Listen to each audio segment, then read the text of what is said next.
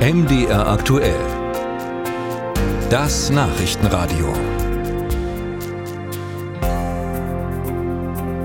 Die Freien Sachsen werden zum festen Bestandteil der rechtsextremistischen Szene gezählt. Der Verfassungsschutz hat längst ein Auge auf die Partei geworfen, die einmal als Protestbewegung gegen die Corona-Maßnahmen gestartet war. Die Themen gehen mittlerweile aber darüber hinaus. Die Freien Sachsen hetzen gegen Migranten, drohen Politikern, verteilen auf Demonstrationen Pfefferspray für mehr Sicherheit.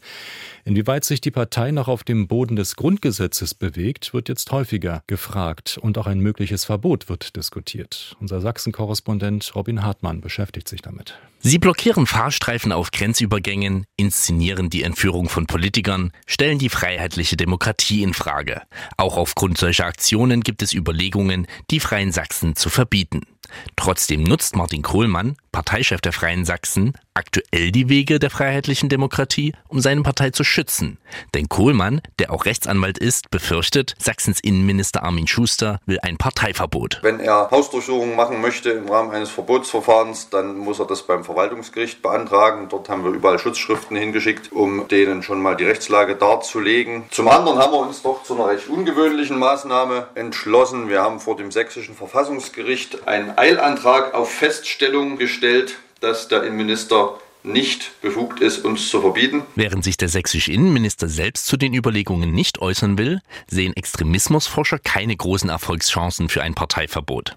So reiche es nicht, dass die Partei eindeutig ungesichert als verfassungsfeindlich klassifiziert ist, sagt Piotr Kotschiba vom Leipziger Else Frenkel Brunswick Institut. Es müsste auch belegt werden, dass diese Bewegung tatsächlich eine Bedrohung für die demokratische Grundordnung in Deutschland ist und davon ist, sind die Freien Sachsen ja weit entfernt. Dazu ist die Partei politisch zu unbedeutend. An ähnlichen Gründen war auch ein Verbotsverfahren gegen die NPD gescheitert, deren Mitglieder nun auch im Vorstand der Freien Sachsen aktiv sind. Für Kohlmann ist es kein Problem, wenn es zwischen den Parteien zu Überschneidungen kommt. Die war ja auch doch eine durchaus gar nicht so einseitig ausgerichtete Truppe, wie man das vielleicht in der Propaganda von anderen wahrgenommen hat. Der Fakt, dass die Freien Sachsen für Autonomie des Freistaates in der Bundesrepublik kämpfen, ist für Kohlmann außerdem eine klare Abgrenzung zum Rechtsextremismus. Für diese Forderung wäre man in den 30er Jahren sicher in manch berüchtigter Einrichtung gelandet. Also da kann man nur schwerlich sagen, dass das nationalsozialistische Forderungen sind. Extremismusforscher Kochiba ordnet aber ein, dass dieses Argument für eine Bewertung nicht zieht. Rechte heute und von damals müssen nicht die gleichen Ziele verfolgen, um als politisch rechts zu gelten. Deswegen spricht man ja auch von den neuen Rechten, auch von Neonazis, nicht von Nationalsozialisten.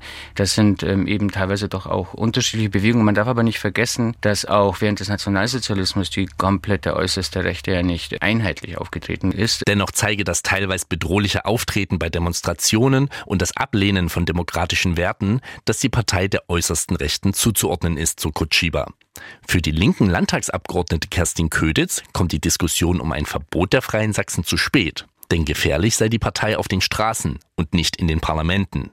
Für Köditz auch mit Blick auf das nächste Wahljahr. Für sächsische Verhältnisse halte ich es schwer für eine neue Partei, jetzt so aus dem Stand mit Konkurrenz AfD in den Landtag einzuziehen. Also da mache ich den Freien Sachsen definitiv keine Hoffnung. Dennoch befürchtet die Politikerin, dass die Partei im nächsten Jahr das gesamte Wahlkampfgeschehen massiv beeinflussen wird.